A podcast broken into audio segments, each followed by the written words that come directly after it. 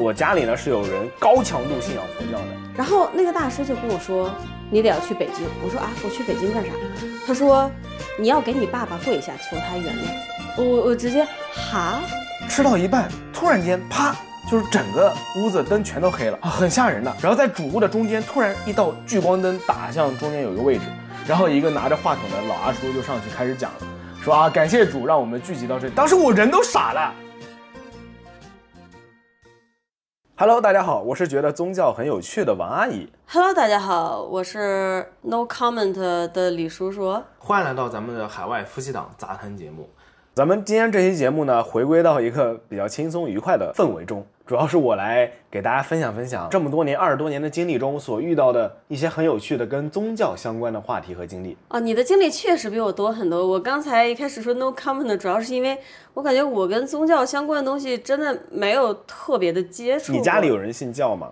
没有？啊，可能这就是为什么。对，但是你家里其实是有人信教的。嗯，我家里呢是有人高强度信仰佛教的，虽然我自己排好了，并不相信，家人其实没有强行的要求我也去信佛教。我小的时候实际上对于宗教是没有什么感觉的，就像我之前说的，我家人并没有强迫我去信佛教，是的，嗯，所以其实对我来说没有任何的感觉。我第一次深深的受到这个宗教的冲击，其实是在我上大学之后。哦，话说日本这两天在刮妖风，所以我们旁边刚好有一个出风口，就是大家会听到刮妖风啊，就不要在意就好。嗯，我上大学的时候呢，一二年去美国，那个时候由于我真的心非常非常的大，很多人都是连棉被啊、电饭煲啊，甚至连大米都自己带着，四五个行李箱，然后家人还真的。四五个行李箱其，实，嗯，对，很多人都是这样。就是等于自己有两个行李箱，然后父母还可以再带两个行李箱，然后把行李箱给你放在那儿。对，然后帮忙就是 set up 一下，就是处理一下宿舍啊这种，把电饭煲什么都准备好。好家伙！我呢，由于心真的非常大，我只带了基本上就是一些衣服，然后就没了。其实你真的想留学需要带很多东西吗？好像也确实不需要哎。但是我觉得带多一点还是好的，因为我其实到学校的嗯头几天过得很悲惨。对，就这么说吧，我到那边的第一天晚上到宿舍之后，我是怎么睡的呢？我是把我的衣服铺在那个，它那个床板真的只有一个板，我什么都没有。然后因为我没有被子，我也没有床垫，我啥都没有，我是把衣服铺在那个木板上睡的，哦枕头我也没有。请问您今天的主题是？啊，对，我是要讲宗教的。那为什么呢？就是因为我过得这么惨的情况下，到学校第一天有华人的他们本地的像学生校友会这样的组织、嗯接中国留学生，哦，然后会把我们送到宿舍，送到学校去。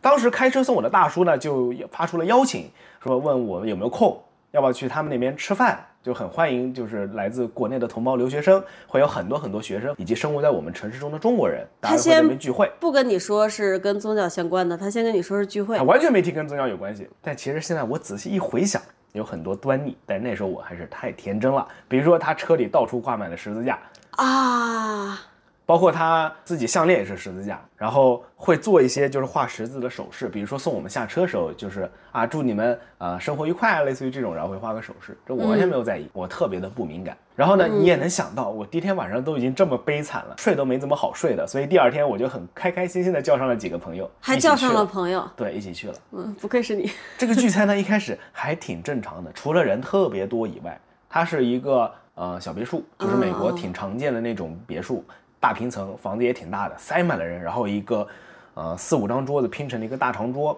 上面放满了餐盒，那得有二三十个人吧？不止，可能有四五十个人，嗯特别多。然后那个院子里好像也有餐盒，然后大家每人拿个盘子，像自助餐一样这样吃饭。啊，王老师，那除了你们这些新入学的留学生以外，剩下那几十人都是学生其实没有那么多，感觉只有三分之一不到是学生，别的全都是中老年人，但确实都是华人。好有趣我听他们说啊，是从咱们居住的那个城市以及周围的城市一起聚过来的。哦！我就说我们那边不会有那么多人。他们说是校友和校友们的朋友，但是后来大家都知道了，其实就是呃教友。那这其中大部分人确实是教友。除了学生，百分百都是教友，哦，懂了。他们就是传教的。那他们传的是天主还是基督教呢？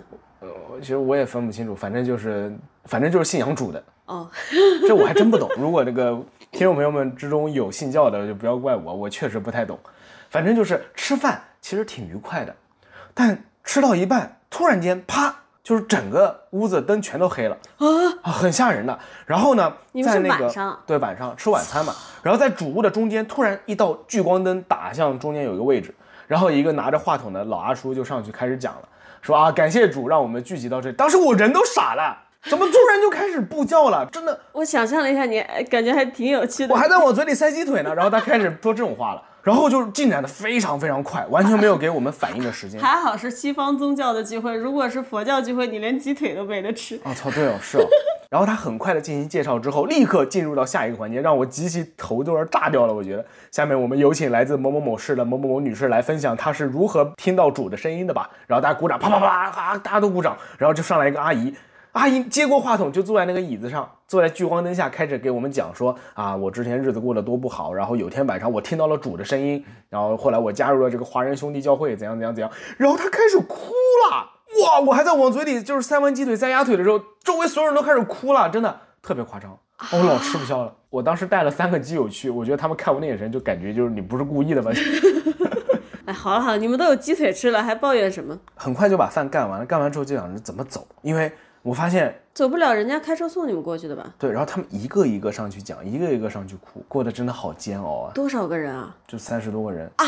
但没有全部上去讲啊，吓死我了！上去讲了发言的老阿叔和老阿姨大概有十几二十个吧。那确实还是挺震撼的。那天晚上回去的时候，我觉得就是车内的氛围极其压抑。带我们去的阿叔，然后送我们四个回去，路上就是说，啊、这个对主有没有兴趣啊？想不想加入我们这个大家庭啊？这种其实我一直觉得，一部分人传教的理念是不是感觉有点问题？你这样人家只会被吓到。但如果你说，哎，今天啊，这个在主的安排下给大家开了一个机房，大家今天在这儿熬夜打游戏啊，你打上一个礼拜，我跟你说，这个机房里的所有人都会信教的。你这么说，我觉得也是哈。其实我对宗教的观点并没有说极度厌恶或者极度喜爱，我只是觉得说，如果大家有一个目标是传教的话，那你这种把不明真相的群众拉来，突然啪 关灯，然后啪开始哭，肯定是没用的对，然后老搞笑的，就是因为这个，我们那天晚上回去就是死一般的寂静，车里面大家都不说话。然后我坐在前座嘛，因为我是话最多的那一个，也是我先认识这个大叔的。哦，我觉得就是特别难受。后来他给了我的他的名片，我也收了，但收了之后就再也没有联系过了。是这样的，我们到的时候又有美国学生，呃，欢迎留学生的，也有就是中国校友会那种欢迎留学生的。那个叔是属于就是华人校友会的。然后美国学生本来也说过要不要带大家一起去超市买东西怎样怎样啊我说没关系啊，我说就是那个人家会带我们去的，人家有有车怎样怎样，就不需要麻烦你们了。那跟那个叔叔有什么关系呢？本来是约好了，哎哎，你今天去我们这儿吃个饭，然后后天呢，我开车带你去超市，怎样怎样怎样。我也没嗯联系，我不敢联系，我觉得很害怕嘛。然后我最后就自己去了。你好好笑啊！然后后来，哎，就是说我这个人作吧，因为我真的什么都没带，我我又菜又跳，我去超市买东西。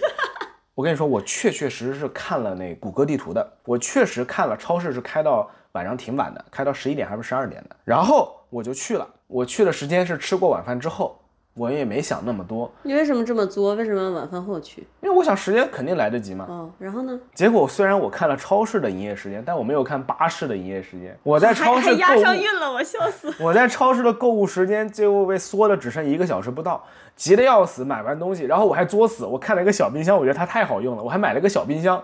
好好笑哦，你好好笑哦。因为时间很紧，我没有时间思考，我的大脑好像也没有那么够用。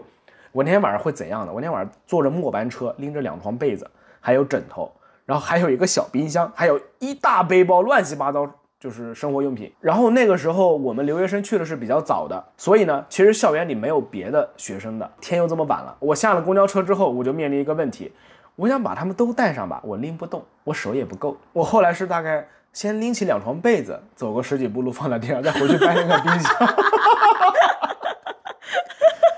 哎，你觉得你聪明吗？是这么哼哧哼哧的挪回那边的。我现在想想也觉得挺好笑的。等一下，那个公车站离你宿舍远吗？说实话，真的不远，可能就四五百米吧。好好笑哦。但是我一个人，大概十一点不到下的公车，我腾到了大概十二点左右才腾回的宿舍我。阿姨很可爱的，我知道她那个小冰箱是一个绿色的，里面只能放六听可乐的小冰箱，哈哈，太好笑了。我当时觉得它很完美，它能放六听可乐，上面还能放几个鸡蛋。而且真的制冷也不是特别厉害，实话说，哦我打开那个冰箱，我总觉得它并不制冷。我突然想到，当时我真的很作哎，我除了冰箱，我还买了一个很怪的东西，我买了个煮蛋器。我记得那个煮蛋器，我当时想的老好了，我说你每天早上煮一个鸡蛋，太好笑了结果那个煮蛋器特别难弄。哎，我们最近不是在玩《星露谷物语》吗？我昨天晚上做梦梦见游戏里有煮蛋器，笑死。真的好惨啊！嗯，但其实我后来第一年回中国的时候放假，我之前不是说过我家人是有信佛教的嘛？嗯，他们准确的说是参加了那个慈济，叫慈济的一个组织。嗯，最早好像起源于台湾嘛，我说实话不是特别清楚。然后我回去之后呢，我的家人就跟我说：“哎呀，这个王阿姨啊，我们这个慈济这个机构啊，我听说啊，在你上学那个地方也有分部啊，你要不要去啊？去报道啊？哎呀，那你的师兄师姐人都很好的啊，怎样怎样。”这不会是最大的华人佛教组织了吧？不会吧？但是它真的规模挺大的。呃，规模非常大，大到什么地步？大到之前他们那个集团在台湾炒楼 都给爆出来了。炒楼哎，就是金融组织嘛。啊！你想，志愿者又不发工资，这不是钱疯狂赚，然后在台湾买各种就是一条街一条街的买，然后炒楼，然后台湾人就特别反对这个，特别讽刺这个。之前他们还出了个特别逗的一个事儿，拿那个像玻璃雕像一样做一个佛像，然后卖卖的巨贵，说是开过光的，怎样怎样，有挺多的丑闻的。其实不就之前跟那个死的那个日本首相叫什么来着？安倍晋三。不就跟他当时说，据说牵扯到的那个组织一样吗？韩国的那边啊那个宗教组织韩国的更也是拿一个罐子给你卖，但其实它本质就很像拿一个罐子。但我说实话，据我了解啊，韩国的这些宗教啊，属于是在境界上是吊打了其他国家，这哦，说了说了说了，韩韩国更牛逼。然后呢？然后当时我就立刻就 PTSD 的，我脑子里立刻反映出来就是那四五十个大二叔在台上轮流哭的这种场景，然后我说不用了，谢谢。但是话说，其实因为你家里有人信佛教，所以你在留学之前，其实我记得你以前提好像已经参加过这种大型集会了。你呃你难道不应该已经习惯了吗？不是不是，那实际上是在我留学之后的。呃，其实我家里人就是信佛的强度突然间拔高，是在我上大学之后。啊，是这样，是突然拔高的。对，突然拔高，呃，可能就是跟参加了这个机构有关系吧。所以你上大学之前，你家里人只是单纯信佛，并没有加入到慈济这个组织里。对，然后怎么说呢？我觉得就有点像，虽然信佛，但是可以参加的活动和渠道没有那么多，强度也没有那么高，周围给予的认同感也没有那么强。但是呢，当加入一个大组织之后，一下子这个认同感就上来了，然后就会高强度的去从事活动了。好有趣，然后我举个例子啊，特别好玩。哎呦，我跟你说，他们都喜欢这么骗偷袭我这种十多岁的老同志。我这有一年是大一还不是大二，我记不得了。有一年暑假我回国的时候，我家里人跟我说说去苏州参加一个什么什么活动，你好好哎，笑啊就是提供食宿怎样怎样的，特别好玩儿。哎，还有旁边哪个谁谁谁他们家小孩也去，要不要一起去玩啊？然后我又带上我一个基友，说是一起去玩，跟着一起去吧，就一起去了。你怎么每次人叫你就会去的？人家说的真真儿的呀，我操！我想吧，反正闲的没事干，放假我就去了。结果是慈济的活动，然后就是上午听讲座，然后中午给的饭一点点，是在哦、庙里吗？不在庙里，在他们的慈济自己的楼里，他们很有钱啊、这个组织确实所以。所以并没有佛教的感觉，是在一个普通的楼。我说实话，真的没有什么佛教感觉，因为大家穿的有点像怎么说，就白裤子，然后蓝衣服，都是统一着装，大家叫师兄师姐，其实并不穿僧袍那种，只是信佛，但并不是出家人。嗯嗯，更多的我觉得比较像志愿者，超他妈的蛋疼是。去干嘛的？呃，听讲座啊，比如说会教你他们的法师是谁，生平，然后教义是什么，呃，平时要与人为善，说的都是些挺好的东西，但是真的好无聊啊，我好吃不消啊。主要是你来骗来偷袭我，这就不好吧？你老老实实说那不行吗？对，我觉得也是。我觉得他们这些传教很大的问题就是，他会想先用一个欺骗式的方式，让你先加入到这种这个集会。我我倒不说慈济啊，这真是我家人他妈的来骗偷袭我，啊 他们没跟我说清楚。但但我说，其实跟你刚到那个学校去留学那会儿是一样的。我感觉这两件事儿啊，你不如直白的说，现在有这样一个集会，你可能对这个集会没兴趣，但是这集会上有你感兴趣的东西，它是什么呢？它是大鸡腿，嗯，对，是的，或者是它是红烧肉啊。佛教说红烧肉不好，你说的很对，就是我觉得这个这个传教思路，它是其实传教就很像是 marketing 营销，你是在推销一件商品，那你肯定要针对你的客户群去有针对性的去选择你的营销方式。比如说你针对年纪大一点的人，你可以这样突然把他拉过去，然后大家一起哭。但你针对年轻人这样肯定是没用的呀。然后怎么说呢？让我破防的是中午吃饭的时候，那个饭盒小的嘞，就跟我的手掌差不多大吧，然后里面一块肉心子都没有，这我也能理解吧。但是做素菜我也见过做的好吃的，那做的又难吃又不太好吃。我吃饭的时候，说实话我忘了，他们那个是有一个规矩的，叫以碗就口还是以口就碗来的，我忘了。以碗就口的意思就是你只能把这个碗端起来，反正就是你不能整对，个人趴不能低头，桌上吃。对，嗯，然后另外一个呢，就是你不能把碗端起来，你得就是头凑到碗上去。我忘了他们是推崇哪一种，我记不得了。反正就吃到一半，还被周围巡查的大师说：“小伙子，不能这么吃饭哦。”然后我就破防了，你又不给我肉，饭又不好吃，还不让我这么吃饭。我想知道您是怎么我想知道您是怎么破防的。我说没有怎么破，我就放下筷子说啊，谢谢，我知道哦，内心深处破防了。对是，然后我说我要上个厕所，然后我就带着我基友跑了去 对面酒吧喝了一下午的酒。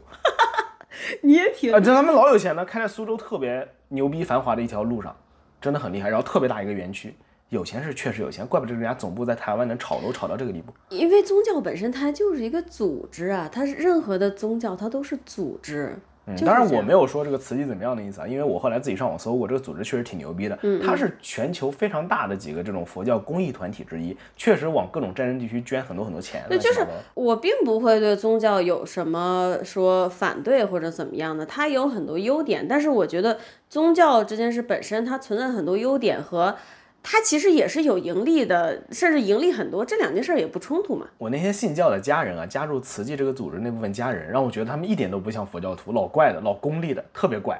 他们会如何跟我宣传说这个慈济是个非常优秀的组织呢？会告诉你，我跟你说啊，我们那个城市的哪个哪个集团的老总，哎，他也在我们这个组织里面，你见过他吗？哎，报纸上是见到过的，他是另外一个什么什么集团的总经理，特别有钱，他也在这个组织里面挺好笑的，嗯，啊，我就觉得这像是一个佛教徒该说出来的话吗？好怪啊！对，就我觉得最讽刺的一点就是，我虽然不信任何宗教，我也不信佛教，但是如果你跟我说，比如说这个佛教组织，他会做很多公益性的事情，我哪怕不信教，我也可能会加入进去做志愿者。但是反而有很多嘴上说他信教的人加入组织，只是为了获利，通过组织获利，就是这个世界，我觉得就很，你懂吗？很复杂。反正挺搞笑的。对。然后其实相比之下呢，我后来回美国，说实话是由于我刚来美国的时候那一次天主教聚会给我干的 PTSD 了，我从此真的是睁开眼睛看世界，我对身边那些信教的人就特别的敏感。嗯，我是会注意观察的。但实际上确实大部分天主教徒，哎，美国是天主教吧？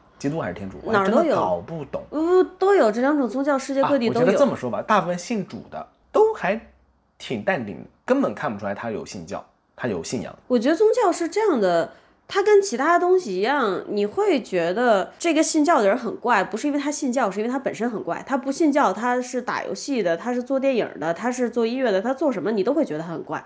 是这个人使得他所信仰的东西变味儿了，而不是他信仰的东西使他变味儿了。因为我继父他是美国人嘛，我高中也是在一个只有两个中国人的高中上的，我接触过很多信西方宗教的美国人，见过非常虔诚的人，非常非常好，真的是通过宗教在做好事的人。嗯，所以我觉得是人使一个宗教使一个信仰变味儿，而不是这个信仰使人变味儿。然后另外一个跟美国有关的，我觉得特别逗的就是美国人是真的很会，他们很知道如何传教。嗯，就跟起刚刚我说那些四五十岁的中国阿叔跟那个阿姨他们传教完全不同的是，美国人传教真的好会啊！我们那个时候大概每个月都会有那么一两次被敲门，然后打开门就会有几个年轻的小帅哥、小美女跟你说你有没有兴趣聆听主的福音啊？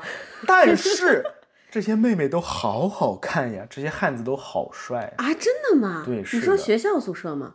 他们会敲学校宿舍也有，然后搬出去住的时候也有。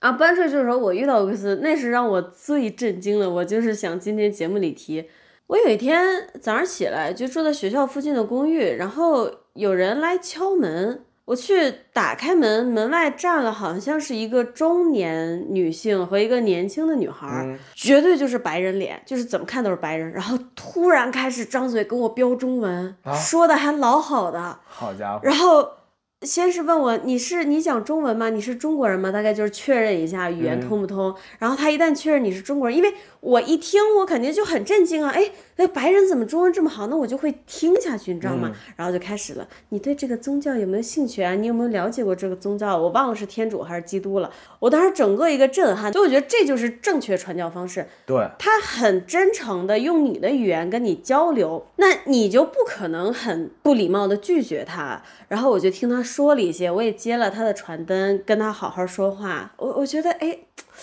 很震撼，很震撼。他们会找很多就是学生教会里面的俊男靓女，然后 组队搭档去传教。无论你是什么性癖，感觉都能戳到你那么一丢丢。至少你不会拒绝开门。你从猫眼里一看，哇，是个漂亮妹妹，是个大帅哥，你肯定把门打开，对你好？离谱啊，肯定会听人家说那么一两句。嗯，我觉得这个特别会。然后另外一个就是，呃，当时在国内他们那个慈济那个机构里面传教，我觉得也特别特别会。他们就是虽然我觉得挺功利的，当然也有可能只是我信教的家人所处的城市，他们这个机构比较功利，他们传方式贼拉的，就是简单直接，就直接告诉新人，你看那个谁知道吗？嗯，是很趾高气昂那种语气。嗯，他是就是我们这边哪个哪个集团的，什么什么什么什么，新人立刻觉得哇牛逼好屌哇，我也要进。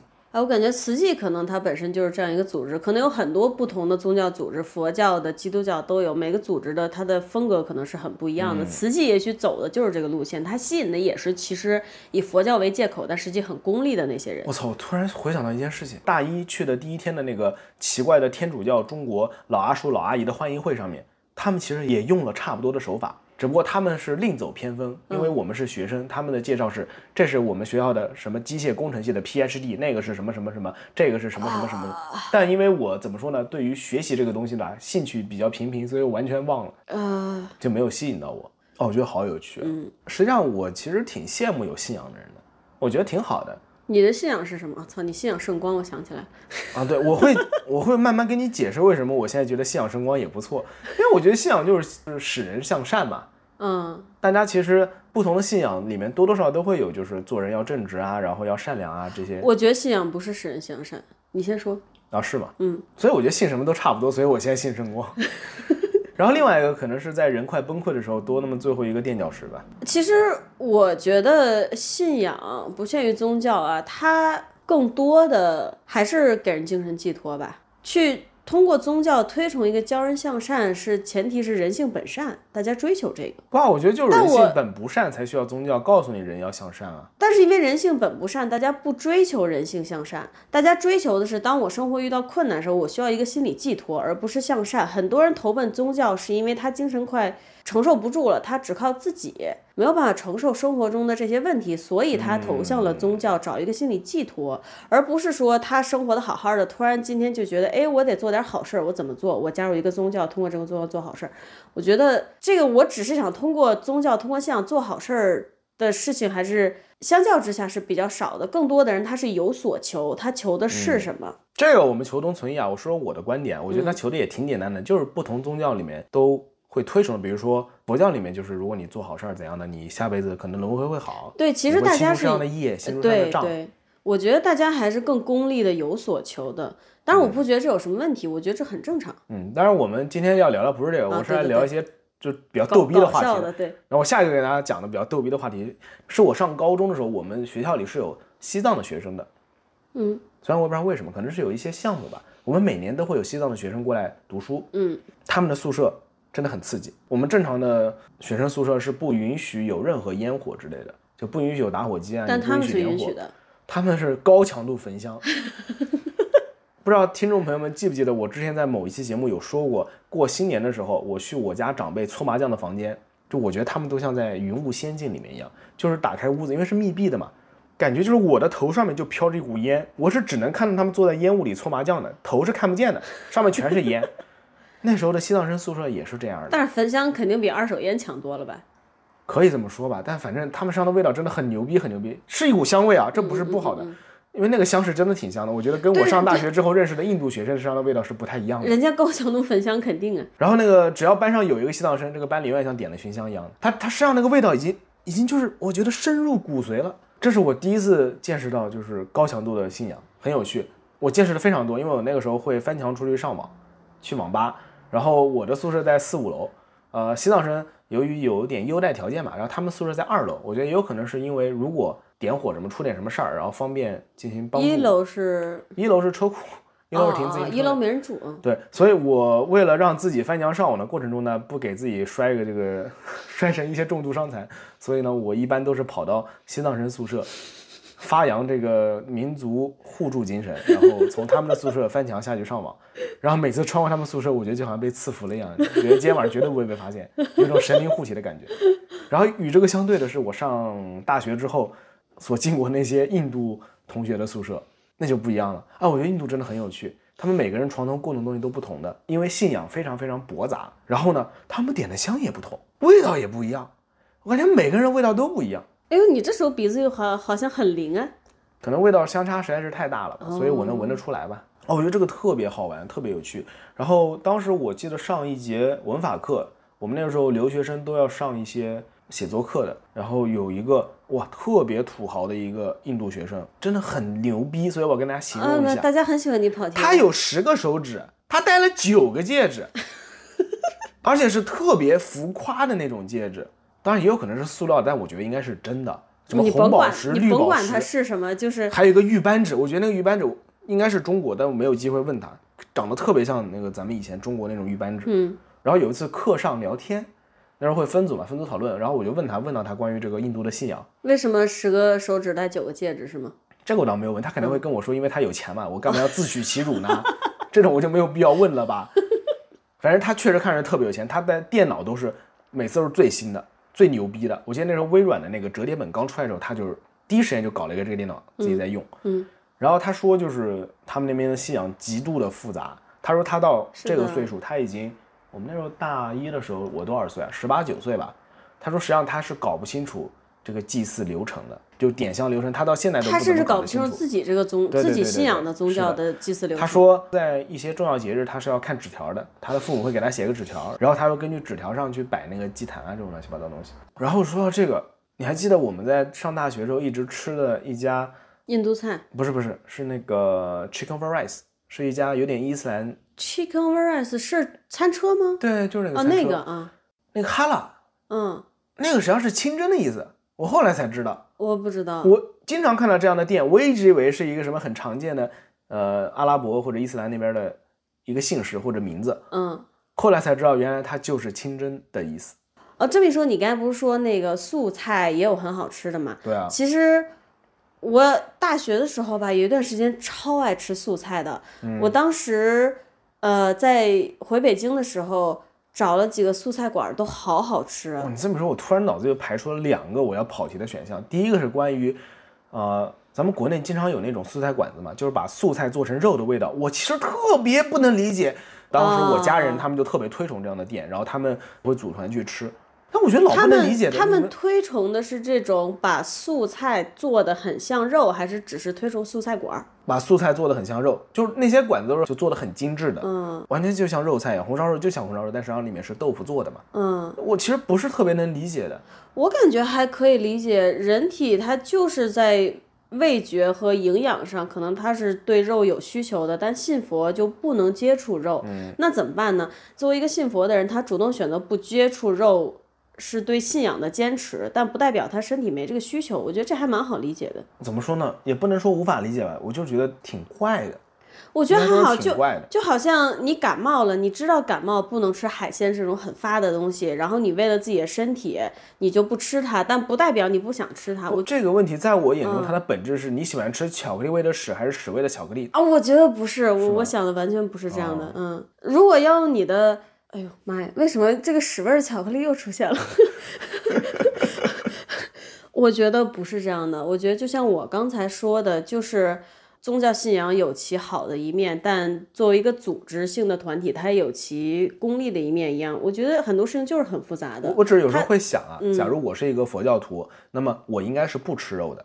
你不吃肉不是因为你不喜欢吃肉，你不吃肉只是因为你的信仰认为你不该杀生，但不代表你的嘴没有这个需求，你的嘴里还是想你听我说完咂摸红烧，肉这就是会让我觉得有点怪。假如我是个非常虔诚的佛教徒，那么我去吃这样的素菜馆，那是不是证明我还是想吃肉的呢？这是不是是罪过呢？这我就不知道了。应该不同的流派会有不同的想法吧。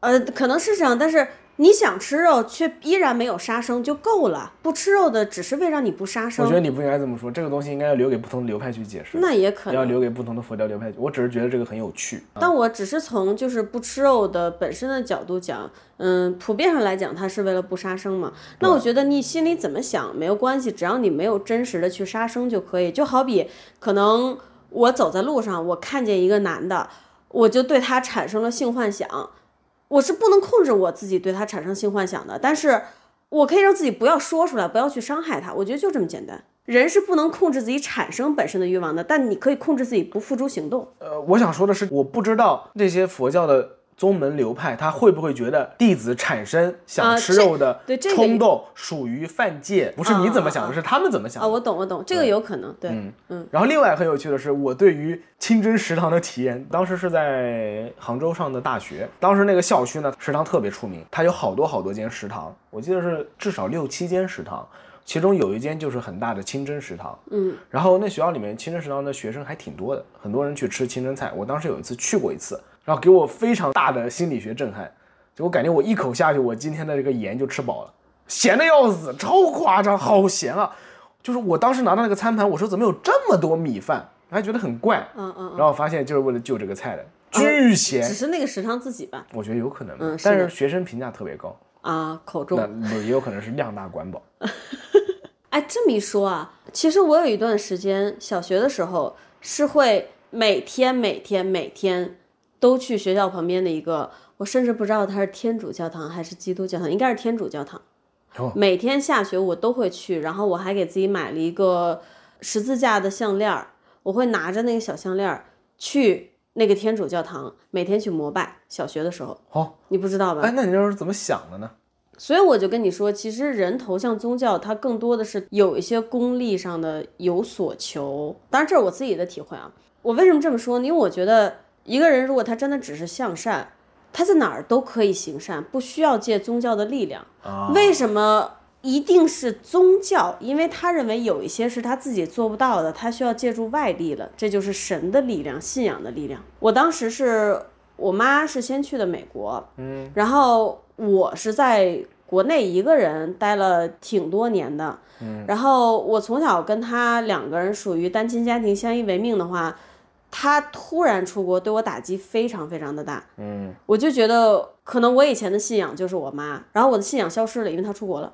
嗯，而那个时代跟现在不一样，不是说微信、视频、打电话都这么方便，那个时候是要买跨洋电话卡的，而且不便宜，啊，我信号还很差。那个时候我在国内跟我妈联系，还有就是我后来自己出国以后跟国内的亲戚朋友联系，是要掐着分钟用电话卡的。好家伙，这都不是重点啊，所以我妈刚出国的时候，我自己受到非常非常大的打击，我就觉得好像心里空了一块儿。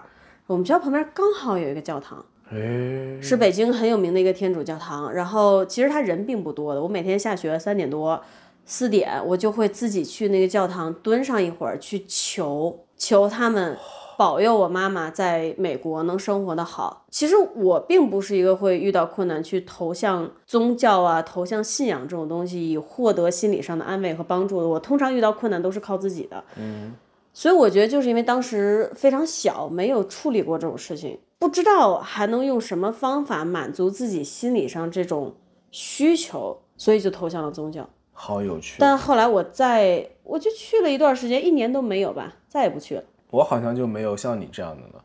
我的唯一可以怎么说呢？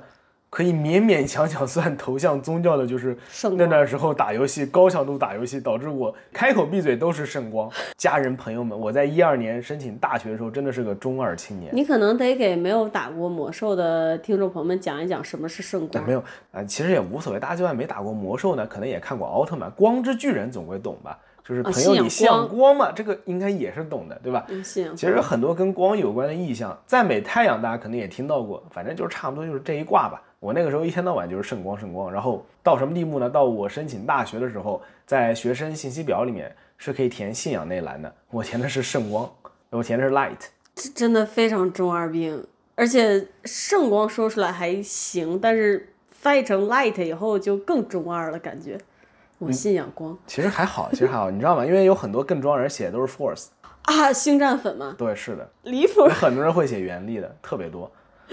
我下面要给大家讲一些比较有趣的事儿，就是跟佛教相关的，因为咱们国内其实还是佛教比较多吧。嗯嗯，我讲一讲我在三个不同的国家所观察到的，且让我印象非常深刻的三个僧人。我不愿意做一些评价，我就觉得这个非常有趣啊。分别是美国、中国和日本。我先讲我在美国让我印象很深刻的僧人，实际上是呃老李当时他专业课的一个导师，你还记得吗？那个尼姑也是亚洲人，穿着僧袍上课的他好像不是我的导师，他好像是是我们的 TA。啊。你怎么会认识他？我不认识他，我只是见到他，我觉得他哦身上非常有佛性，然后我觉得他特别好看。啊，你如果被他改过论文，你就不会这样说啊，了。操，是这样的吗？是的，非常严格。啊，是这样的吗？呃，非常离谱。啊，操，，好吧，那节课本身打分就非常严格，然后那个老师，那好像是一节女性研究的课，那个老师我记得他是一个黑人，然后他整个学期都在世界各地做讲座，就没有回来教几次课，然后他的 TA 对 SA 的打分又极度严格，那节课真的让我头都要掉了。以你那个 TA 是哪里人呢？我很好奇，我不知道，就是说为什么他给我的印象这么深刻？大家想象这么一个场景，就是说在美国的校园里面，各色人种学生穿的很现代，很现代的，刮着一点风，秋天，然后只有你看到一个穿着僧袍的光头尼姑，非常淡定的，一边看着书一边走路，哇，那个画面真的让我冲击感特别强。我觉得他身上就是很有佛性，哦，还是那句话啊，你要让他改过论文，你就不这么说了。啊操！对，其实我没有跟他对话过，但是他给我印象特别深刻，就觉得美国校园真的是包容万物吧。后来才知道，这个人居然是老李一节课的 TA。啊，我觉得更有趣的一点，为什么说美国校园还是蛮包容的？其实它刚出现在我们班的时候，没有人觉得有什么，尤其是大学校园这种做各种研究，从哪儿来的人都有的这样的地方，真的无人 care 的，我觉得。然后这是美国我见到过的僧人，然后另外两个都是接触比较多的。先说中国吧，中国的这个僧人呢，给我留下的印象其实不是特别好的。他实际上是在我生母去世那段时候，啊，是那个事儿。对嗯那是我家里信教的，就信佛的亲戚所请来的一个大师，是说是给我母亲做做祈福吧，类似于，差不多，嗯。其实还那件事儿真的蛮有趣的，是个女僧人啊，他们有一个专业名词，这样称呼女性的僧人叫什么来着？忘了，有一个专业的名词。嗯，反正就是这个僧人是一个女性，但是呢，她面相，我觉得说好他他面相看起来就不像是一个修佛的人，实话说，就你不觉得他心态很平和？然后同时呢，还是有那种非常离谱功利的，就是我那位亲戚在给我介绍这位僧人的时候，他先是介绍这是哪个哪个哪个大师，然后立刻指向旁边有个小孩儿，他当时有带一个小孩儿，说这个小孩儿就是那个僧人有带一个像是，呃，像是学徒一样的小孩儿。对，那个房间里面除了这个僧人，还有一个小孩在玩手机。然后我的亲戚就会说：“你看这个，这是北京哪个哪个集团他们家的公子。” 我当时就觉得我勒个操，真牛逼！不知道该如何评价这个事情。那那件事情让我感觉最操的是，我对这个大师印象是非常非常差的，原因就是。当时其实就我跟他是完全不认识的，嗯我只是通过王阿姨的亲戚才被介绍给他。哦，好像是那个亲戚说李叔叔你来房间一下，大师有话想跟你聊。然后我就去了，我也有点丈二和尚摸不着头脑。去了以后，他跟我说，呃，你是不是没有爸爸？然后我当时反应就是，哈因为有说过你有过敏，一直难以治好啊，是这样的吗？对，然失忆然。后他说你有过敏是因为你有什么牵挂怎样怎样，然后我们自己提到说是呃跟父母关系不太好怎样怎样的，等一下，我有什么牵挂？跟我过敏有什么关系？他是这么说的。好吧，然后反正提到这个说那就是因为你的父母怎样怎样怎样，是不是他引导的呀？他说你的你跟家里人关系怎而且？大部分时候不是他开口的，是亲戚。对，然后他只是给个眼神。然后最后知道了这个父亲个事儿，说是因为你爸爸怎样的，你要回去找他。对，然后就最离谱的地方就来了，因为我们家是单亲，然后我爸妈很早就离婚了，那我跟我的生父基本上就从小到大没有接触过几次，其实关系说不上很差的，因为没接触过。然后那个大师就跟我说，你得要去北京。我说啊，我去北京干啥？他说你要给你爸爸跪下求他原谅。我我我直接哈，然后但我当时想着哦。那又是特殊时期，又是家里亲戚请来的大师，我得保持一下礼貌，对吧？我也不好顶撞他。这我跟你说，如果他是其他地方来的人，我早就开骂了。然后我就说哦，好了好了好了，后来就走了，就赶紧跑了。你记不记得刚见到他还给他磕头的，我给他磕过头吗？磕过头。哦，对，我为什么要给这样的人磕头呢？还不是就是为了因为有家里人要照顾家里人面子吗？所以我就觉得给我的印象非常的不好，我觉得挺怪的，跟我自己想象中的，嗯、修佛的人就不一样，就不应该是这样的。我觉得，所以我为什么说不是宗教和信仰使一个人改变，而是这个人本身他就有问题，他信仰什么他都会有问题的。嗯，我之前不是说我见过一个也是信仰宗教的人，他是真的非常非常好的一个人，他就是我继父的女儿。我继父有三个孩子嘛，然后他是年纪最大的，嗯，我也会管他叫姐姐。他是信仰天主还是基督来着？我记不清了。他是非常认真的在通过他所属的宗教组织去帮助很多人，然后他也给我提供了很多帮助。在我的父母，比如说我挑选大学专业的时候，他们都给不出什么意见的时候，我这个姐姐她会很认真的跟我讨论，结合我的情况，告诉我你适合什么样的专业。那最后我也选择了国际关系，然后她自己是大学读的是法律，后来又去读了计算机，就自己本身也是一个很努力的人，然后通过非常小的一些事情，比如说送你一些礼物，然后陪你谈心，来给身边的人提供一些支持和帮助。他真的是一个很好的人，他是我见过的。对宗教投入非常多的人，所以我觉得问题永远不是宗教，问题永远是这个人本身。他信不信仰这个宗教，他信仰任何一个宗教，我相信他都还是一个好人的。嗯当然刚刚说到这位中国僧人身上呢，还有一些更加离谱的事情。啊，是这样的吗？是这样的，之前我亲戚给我宣传这位大师有说过，这位大师的一位信徒出车祸，断了多少多少根肋骨，然后怎样怎样进医院，医生说下半身要坐轮椅或者怎样怎样，要做多少手术，要花多少钱。后来呢，这位信徒就跟着这个大师去了他住的山上，住山上干嘛呢？天天爬楼梯。对，断了多少根肋骨啊？感觉要坐轮椅还能天天爬楼梯挑水，然后打扫卫生，结果打扫了好几个月，他好了，下山了。本来我以为是我家亲戚在乱传话，后来这个大师自己还讲自己也是这么说的对，当时让我最离谱的就是我妈去世的时候，这个大师在旁边还说过，说我就说不要让她去医院，要应该跟我一起去山上。当时由于我已经浑身没有力气了，因为毕竟生母去世了，我已经整个人都要快快瘫掉了，我很想去踹他一脚的。其实，所以你说真的，反正挺离谱的，嗯，挺离谱的。挺离谱的。但我觉得是他本身的问题了。我也并不认为是宗教的问题，因为我在国内其实见过很多的僧人，嗯，也有些让我观感很好的。毕竟你家里信吗。但说实话，通过我家里见到的，没有几个特别怎么说呢？哦，然后我知道你刚才说你要聊在中国和外国见过的让你印象深刻的三个僧人的第三个是谁？是不是日本的那个高野山的那个？我们两个大学在日本留学的时候，刚好是在关西这嗯边，然后学校呢经常也会组织一些活动，有一个活动就是把我们带到。日本一个佛教圣地叫高野山的这个区域里面，然后呢，在一座寺庙里住下来。我们当时团里的一二十个人吧，就都住在那个寺庙里。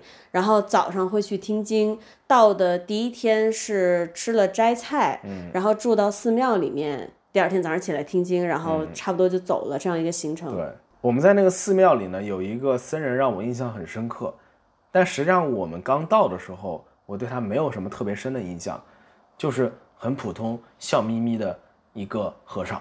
嗯，他是住持吗？我记不得了不是不是不是，啊，那应该就是接待我们的和尚，对，但是他会住在那个寺庙里的。是的，哦，这么一说，想到我后来看的一些日剧，可能是那种寺庙家的呃长男那种感觉吧。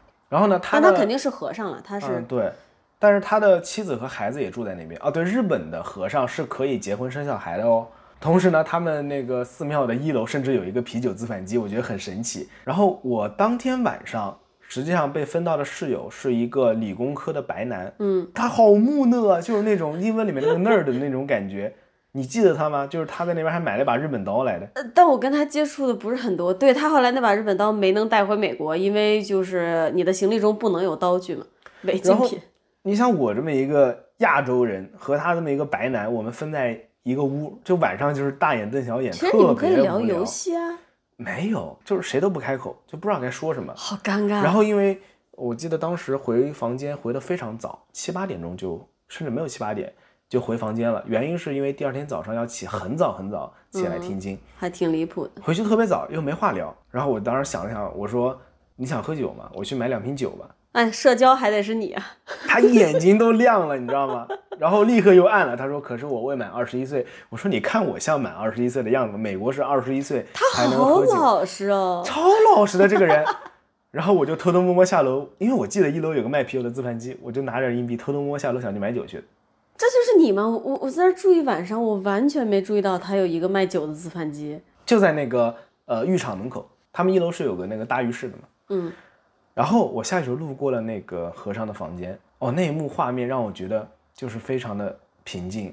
我也是同样觉得有佛性。嗯他当时已经换上便服了，天冷穿了个毛衣，然后坐在那边抱着他女儿，陪他女儿玩七巧板。哎，我当时就觉得就是特别的宁静，就这种感觉。然后他还看到了我，还对我笑了笑，点了点头。哎啊，插话，上周还是上上周跟王阿姨去别的城市玩的时候，也看到一幕特别可爱的，就是一个爸爸，他好像是。呃，可能接女儿幼儿园下学回家，然后顺便去买菜什么。他我觉得我心都化了，特别可爱，他骑着一个自行车，然后后座有一个小孩座椅，女儿特别小，可能两三岁坐在里面，然后睡的就是东倒西歪的，头一直在往下点。嗯然后这个爸爸就一边推着车，一边手搂着他女他爸爸是。是右手扶着车把手骑自行车，哦然后身子半侧用那个左手的左手的对手肘后手肘，嗯把那个手给给伸到后面，然后拖着他女儿的头，那超可爱，超可爱。然后他还看到我们俩在看他，还有点不好意思的笑了一下。哦，我觉得很可爱。嗯，好，说回你的，然后我就想说，我觉得就好像这个日本这个和尚一样，还有当时我们在美国见到过那个亚洲和尚，嗯他们身上都散发出一种让人觉得很宁静的气息。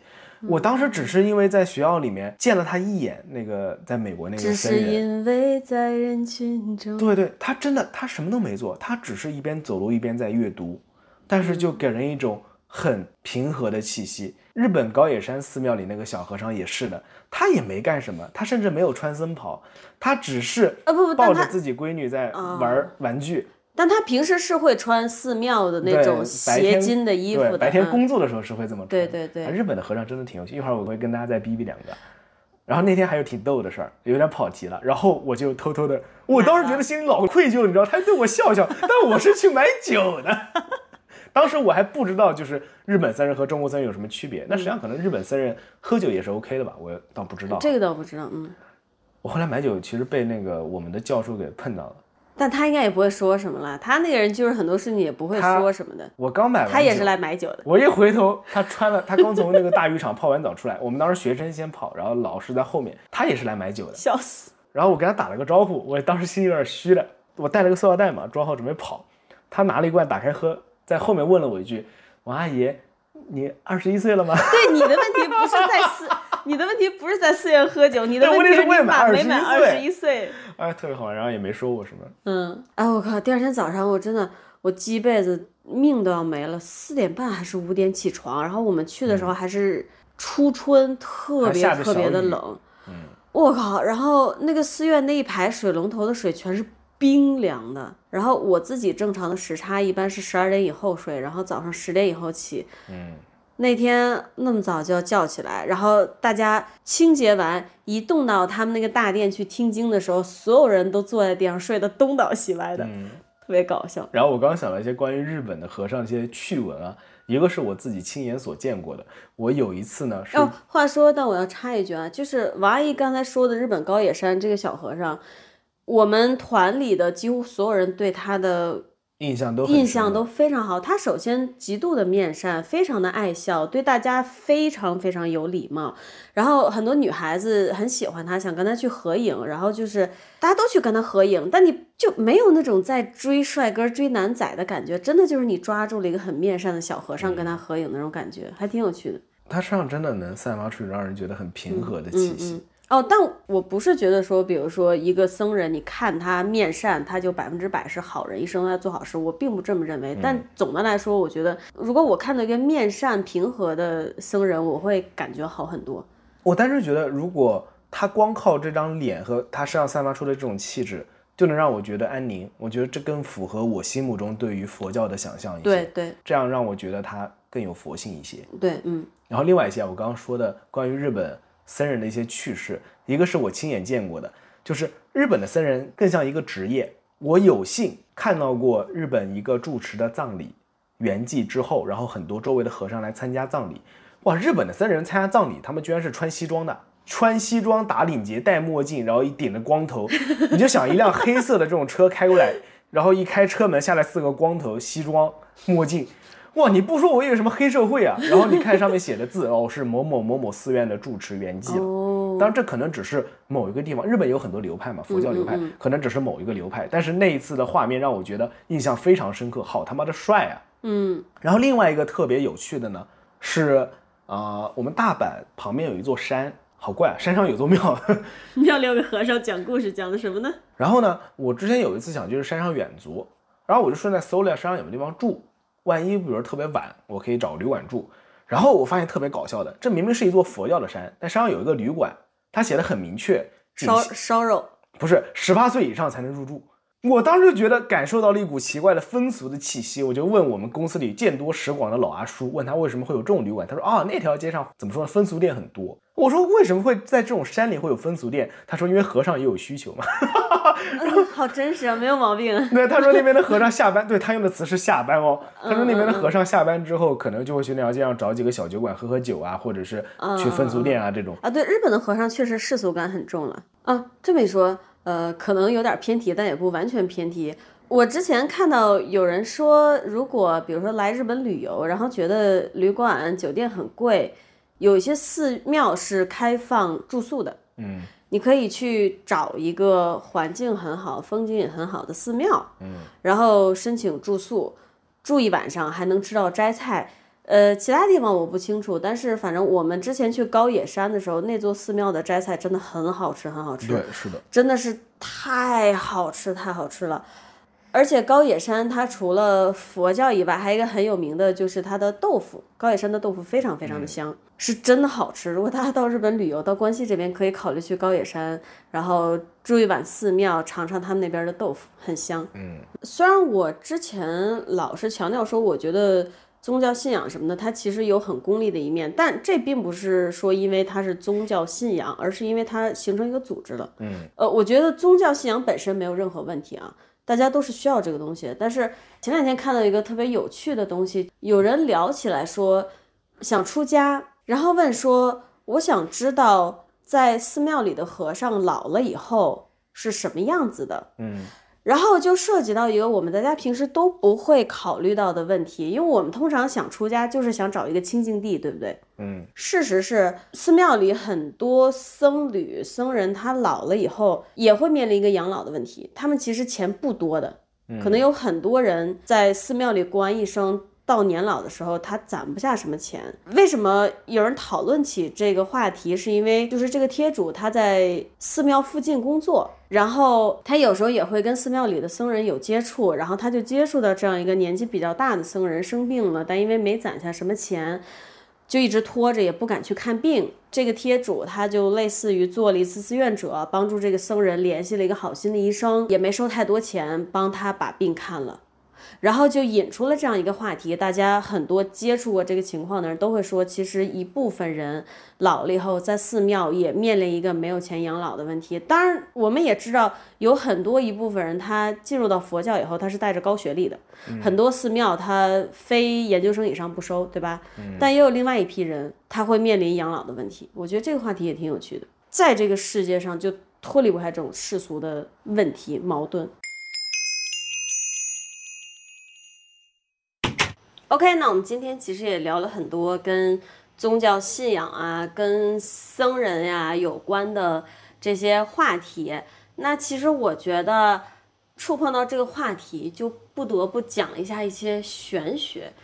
我目前其实没有觉得我遇到过什么玄学，唯一就是那个盖簸箕的故事，它让我觉得啊，这个事儿，它，嗯，它是让我这个科学的信徒对世界产生疑我惑的应该说是让我产生了一种我曾经迷信科学这样的 感觉。这个事儿是怎么回事儿呢？之前我的表妹，就我表妹，她的眼睛上面长了一个，我都我都不知道该说是啥，是痦子吧，还不是怎么的？总之就是眼睛睁不开，然后实际上是有点发炎感染，然后弄得还挺严重的，去看了很多医生，还去了那个魔都的大医院也去看了，然后就是医生虽然给开了药，但是不见好，治不好。然后她很困扰。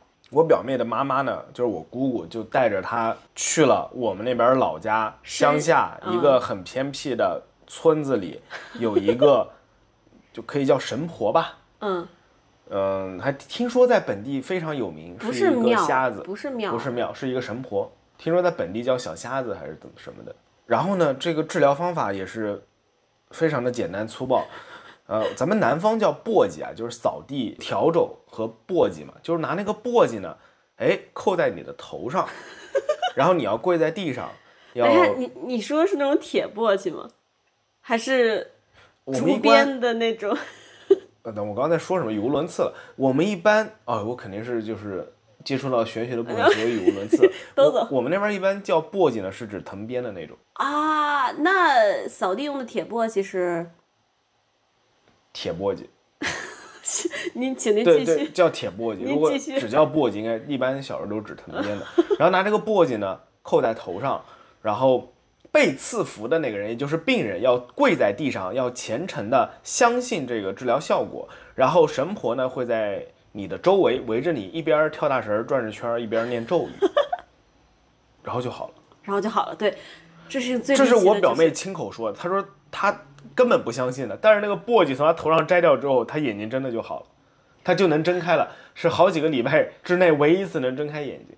这是 这件事情给我非常大的冲击，就是如果是换任何一个人说，我也不会信，我只会觉得是不是就在瞎扯淡。嗯，但因为你的标模他不是这样一个人，对吧？他的话通常是很贴谱的，毕竟是呃新时代的三好青年，这种不讲迷信讲科学，呃，今年也是就是大学毕业没几年，对，就这件事情给我震撼非常非常的大，所以，嗯，那不过我本来就是我不相信神佛，但我没有不相信神佛，你懂我的意思吗？不，你这个说法说的太拗口了，我觉得大家就是可以不相信，但是心存敬畏之心就好。嗯，对对对，我就是这样的。我虽然其实你问我信不信，我也不信，但是我也不冒犯人家。现在这么一想啊，如果呃我表妹头上盖个簸箕，这个是真实有效的，玄学成立的话，那我有的时候走在太阳底下，就觉得自己充满能量，就好像吃了瑞尼氨基酸片。我觉得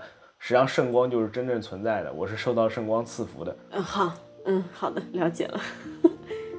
其实我今天想分享的就差不多到这里吧。我也差不多，那咱们这期节目就先到这里为止，感谢大家的收听，不要忘了点赞、订阅、关注、转发我们的频道。